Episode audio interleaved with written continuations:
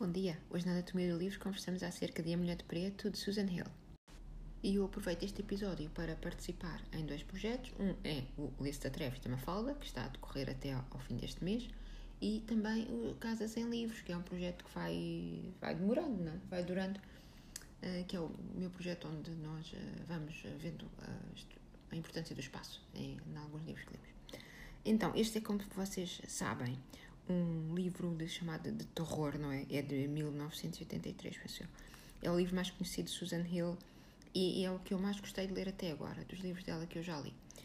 Hum, é uma, como sabem, também uma obra com elementos de, de, de, de romance, de novela gótica. E também é por isso que a, que a Susan Hill é conhecida por esse tipo de literatura. Desta autora hum, britânica. Eu tenho curiosidade de ler uh, o livro I'm the King of the Castle. Penso que lá chegarei. Uh, espero não me arrepender, porque até aqui a Mulher de Preto, que, eu, que foi mais agradável, os que eu li dela não, não, não, não gostei muito, francamente. E desgostei especialmente do livro que se chama Mrs. the Winter, que seria uma continuação de Rebecca. Uh, ora, uh, pegar no Rebeca e dar-lhe uma continuação já seria difícil, não é? Nós já vamos assim a pensar isto, não, não é? Uh, e francamente é um livro que eu não gostei. Se vocês leram, depois digam-me se, se, gostaram dessa continuação da Rebeca ou se foi tempo perdido. Eu, francamente. Hum.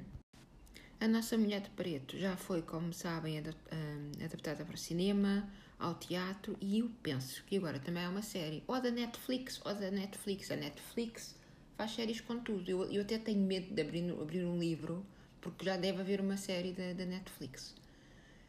Hum, tenho saudade assim quando nós víamos aquelas séries, um episódio por semana, estávamos à espera. Como é que acaba e não sei o quê, não é? Agora é séries em, em barda. Eu não vejo, mas enfim.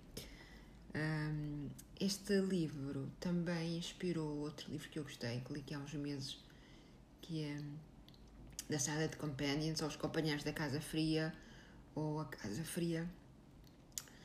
Um, eu tenho um episódio também sobre, esse da, da Laura Purcell e então Mulher de Preto foi uma das inspirações da Laura Purcell. Por isso anda assim no, no, tipo de livros que vocês já sabem que eu gosto. Vamos lá conversar então um bocadinho sobre o livro, sem spoilers. Nós, quando vamos para os livros da Susan Hill, uh, já sabemos com o que contamos, não é? Contamos com um pastiche, corta e cola de temas e formas góticas, mas não há nenhum mal nisso e eu pelo por este livro, digo já, não tenho vergonha nenhuma. Um, a história, um, faço um bocadinho de introdução da história. Nós temos um narrador que é o Arthur, um advogado, um, que é desafiado a contar uma história de fantasmas da noite de Natal. Então ele decide escrever a história de fantasmas que ele viveu na realidade. E vejam já, só logo no princípio do livro, já vamos aqui como é parecido, por exemplo, com a, a volta do Perfusa Turn of the Screw, que, falámos aqui há uns episódios atrás. Também está na moda agora. Agora, episódios de podcasts, é séries, é tudo com o The Turn of the Screw. Bom, quantos episódios agora aparecerão com a Mulher de Preto? Não sei, por causa da série. Um, esta tradição de se contarem histórias de, de fantasmas, não é? Um, é uma tradição muito britânica e especialmente de, durante o inverno, também ligado com, com a Mary Shelley, e saem imensos livros que pegam neste tema. E, e, também, e muito especialmente também no Natal. E eu estou a pensar para o Natal fazer assim uma, uma apanhada assim, de histórias de, de contar a, de fantasmas de Natal, fosse contar a volta da, da lareira, ou aqui do aquecimento central, no caso da minha casa. Então este senhor, este Arthur, um, lá conta que há muitos anos o antigo patrão, que era advogado, lá o tinha mandado para tratar de uns assuntos que eram relacionados com a morte de uma cliente, uma cliente que ah, e tal é muito muito muito peculiar. E vocês ah, já já estás a contar tudo. Eu não estou não estou. Um, mas vejam também que é engraçado como é, há um advogado que vai para outro lugar para tratar de uma cliente assim peculiar. Peculiar. Uh, esta senhora esta tal cliente que morreu tinha vivido numa casa uma antiga casa de família que é o Wilmarsh House, que é, será, não sei se em português, será a casa do pântano das enguias, meu Deus, já não bastava o pântano. Uh, e então, um, ehm, quer dizer, para, para ajudar, quer dizer, já está num pântano com enguias e para ajudar ao isolamento. Esta casa um, ehm, fica assim numa espécie de península que é cortada pelas, pelas marés, não é? Então a viagem de, de comboio de Londres até ao local uh, onde ele vai ficar instalado, o facto dos locais uh, prontamente o quererem proteger, uh, aparentemente também há assim um segredo ligado a este lugar, e tudo isto, penso eu, eu já vos dei ali uma pistazinha há umas linhas atrás, é muito parecido com, com, com, o, com o Drácula, não é? Até no facto de este Arthur também tem uma noiva, não é? Quando ele é assim despachado para tratar de assuntos. Uh, e eu penso que estas viagens uh, são muito uh, interessantes porque levam as nossas personagens para espaços que são desconhecidos, não é? aqui o Arthur, e, se vocês virem em muitos outros livros, a nossa personagem principal é levada do sítio onde essa personagem se sente confortável, não é? Então há o desconhecido, não é? Há o inesperado de tudo o que lhes pode acontecer. Uh, e este, o facto de eles estarem noutro, noutro sítio é também um, um espelho do, do, que eles sentem. Eles não se sentem à vontade no sítio onde estão e não se sentem à vontade com o que lhes está a acontecer, não é? Eles estão fora do sítio onde lhes pertence, mentalmente e fisicamente, não é? Estão sozinhos, não é? Então eles estão afastados fisicamente e psicologicamente daquilo que lhes é, daquilo que lhes é uh, confortável. Este tema do afastamento do, dos heróis do seu espaço é, é um, um, tema que já vem uh, da literatura clássica e mais ainda vem da literatura da, da Idade Média. Um, vai até aos nossos dias, não é? Um, o, o que se passa é que já na Idade Média se pensava, escrevia, dizia, os nossos heróis, para, por exemplo, para se tornarem homens, para se tornarem heróis, tinham que passar por uma série de aventuras fora do sítio onde eles moravam, não é? Mas, mas, mas uma, uma, uma viagem de iniciação, não é? Uh, e estas personagens aqui, se vocês virem, tanto o Jonathan do Drácula como aqui o nosso Arthur, uh, são retirados do local onde eles estão, não é? E eles voltam desses, destas situações homens uh, diferentes. Desenhar aqui este paralelo, espero que me estejam a, a, a acompanhar. Ora, chegando a este novo sítio, e isto, estou-vos a, a, dizer, isto é tudo a narrativa uh, feita da primeira pessoa, porque é o Arthur que está a contar esta história de fantasmas, que é uma história de fantasmas verdadeira, né? Um, Chegado a este sítio, ele percebe imediatamente que há ali qualquer tipo de segredo, mistério, não sei o quê, mas ele, claro, muito moderno e citadino, eh, um pouco arrogante, pensa que isto é tudo assim, ah, das pessoas assim da província, não é? São isolados, têm assim estas coisas, pronto. Então, o que ele, a missão que ele tem é uh, ir ao funeral desta senhora, desta cliente, e depois ir à casa dela e tratar tudo o que são documentos e se fiz a senhora ter morrido sem ter uh, família. Pronto. A partir daqui, uh, ele vai ao funeral, onde já acontece uma coisa estranha. Depois, eventualmente, vai para a casa desta senhora, onde continuam a acontecer coisas estranhas.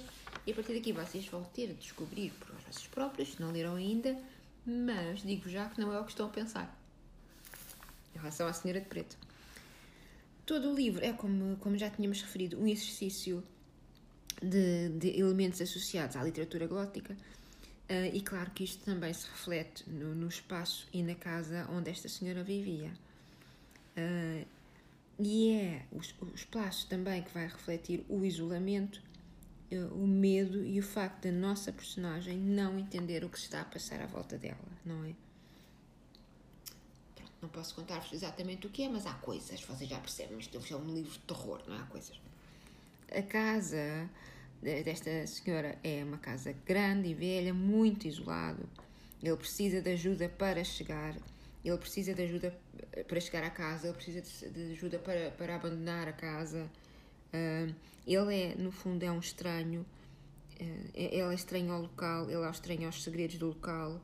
E são os, os habitantes desta vilazinha que está ligada a esta casa, não é? é imaginem, há uma vilazinha e depois ah, tem que se ir pelos pântanos para, pelos muros, não é? Para se chegar então à, à, casa desta senhora. E depois a casa fica isolada. Ele precisa de alguém que vá buscar, ele precisa de alguém que o vá, que o vá pôr lá. E então as, as pessoas que moram nesta vila, que são os detentores do segredo, eh, são as pessoas que o ajudam, são, são os guias dele. Então são as pessoas que o ajudam, mas também são as pessoas que decidem até que ponto é que ele vai saber a história do que se passa neste local, não é?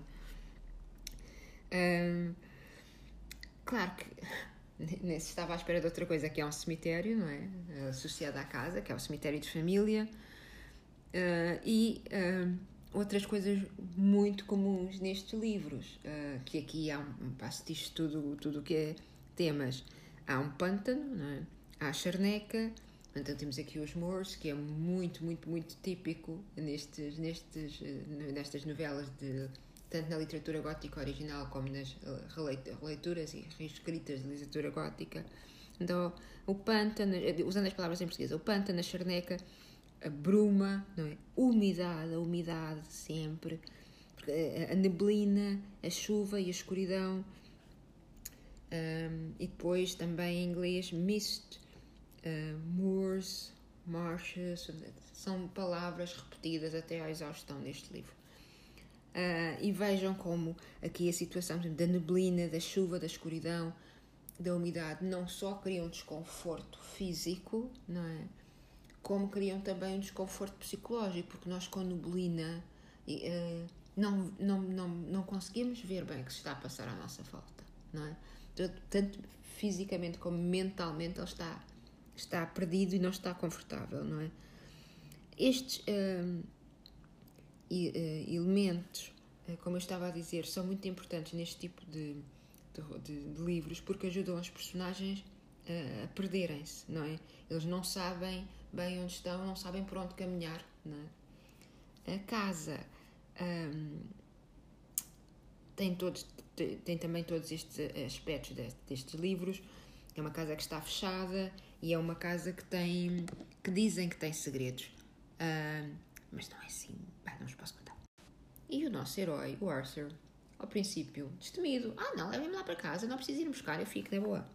É, sem medo, não é? Diz logo, ah, ele diz até a casa não é, não é nada de desagradável. Até assim, há, há um ligeiro, ligeiro uh, cheiro a bolor e a umidade, mas não é estranho para uma casa que esteve fechada e uma casa que está nos pântanos, pois realmente não é nada de estranho.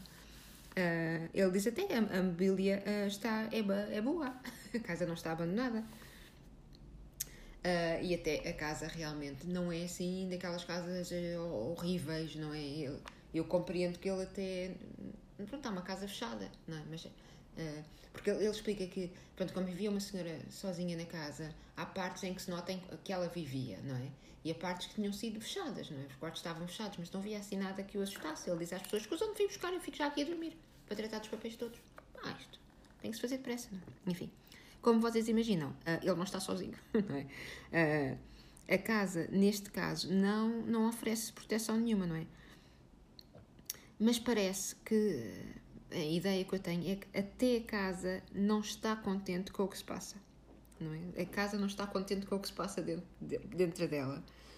Uh, uh, e ele admite uh, que, apesar de tudo, se sente atraído pelo lugar. Ele quer voltar lá, ele quer ficar a dormir, ele diz que há lugares que têm um feitiço, não é? Então não é assim que ele tenha ficado logo horrivelmente assustado com a, com a casa, não é? Ele, ele sabia que havia ali qualquer coisa, mas ele queria, queria, queria descobrir mais. Uh, há aqui também a questão do quarto de crianças. Já falámos nisso quando falei, quando conversei com a Mafalda uh, no, acerca do livro de, Shirley Jackson. Uh, e também aparece no livro The Silent Companions da Laura Purcell, que eu falei aqui no princípio do episódio, a questão do quarto das crianças, uh, de, de, da percepção do quarto das crianças mudar de noite de dia. Portanto, já sabe aqui que há qualquer coisa que se passou neste, neste, neste quarto ou nesta, nesta área. E, e nota-se, penso eu, que é assim: Shirley Jackson influenciou Susan Hill e Susan Hill vai influenciar a Laura Purcell, ou, ou, ou também a um, Charlie Jackson também influenciou Lara Purcell. Mas nota-se perfeitamente que há aqui uma, uma, continuidade de temas e da forma como os temas são tratados. Uh, como estes quartos das crianças, é interessante nós vermos como estes quartos das crianças são o coração da casa, não é? O coração da casa é o quarto das crianças, é onde há mais vida. Mas nestas casas são os sítios mais, uh, mais frios, não é? Então é como se as casas estivessem, como se as casas tivessem, tivessem mortas, não é? Porque não têm aquilo que lhes é mais importante, que são as crianças e outras coisas. E é interessante ver também como o nosso Arthur, tal como Jonathan do Drácula, sendo homens práticos, educados, refinados, que não acreditam em superstições, não é?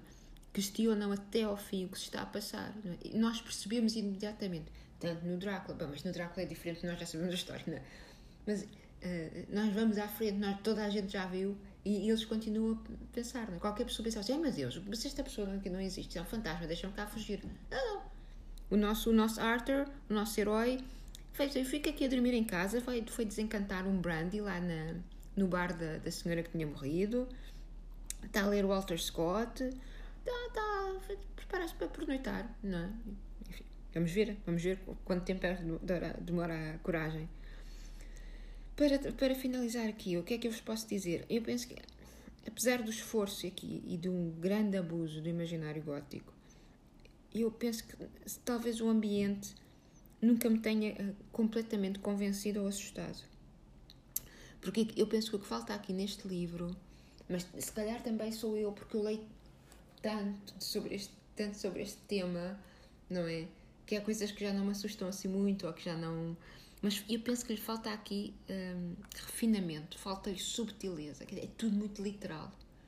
Se vocês lerem ou se já, ou se já tiverem sabem do que eu estou a falar, é, é muito literal, não há margem para dúvidas. Por exemplo, na Assombração de Hill House ou no Turn Off the Screw, nós, o que é o susto maior é nós não sabermos o que se está a passar. Nós pensamos, é, será que são as personagens? Será que há realmente algo naquela casa?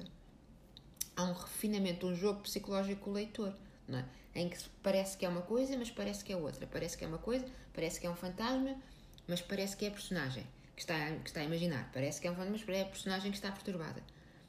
Uh, é, é essa, essa mistura do que será real e do que não será real que nos assusta. É a incerteza que nos assusta. É a incerteza que é a incerteza e o não saber, o não se ver que é no fundo o que, o que, se, o que se procurava com toda a literatura gótica, não é? Aquele assustar, não saber porquê. Neste livro eu penso que o susto é muito literal, se houver susto, não é? é muito literal, não há assim, não há elegância, não é? Uh, enfim, uh, no fundo, no fim depois arruma-se tudo e fica tudo, fica tudo bem ou fica tudo mal, não é? Dependendo do ponto de vista. E lá se descobre o mistério e depois ele, passado muitos anos, acontecem outras coisas e assim, ficamos por aqui.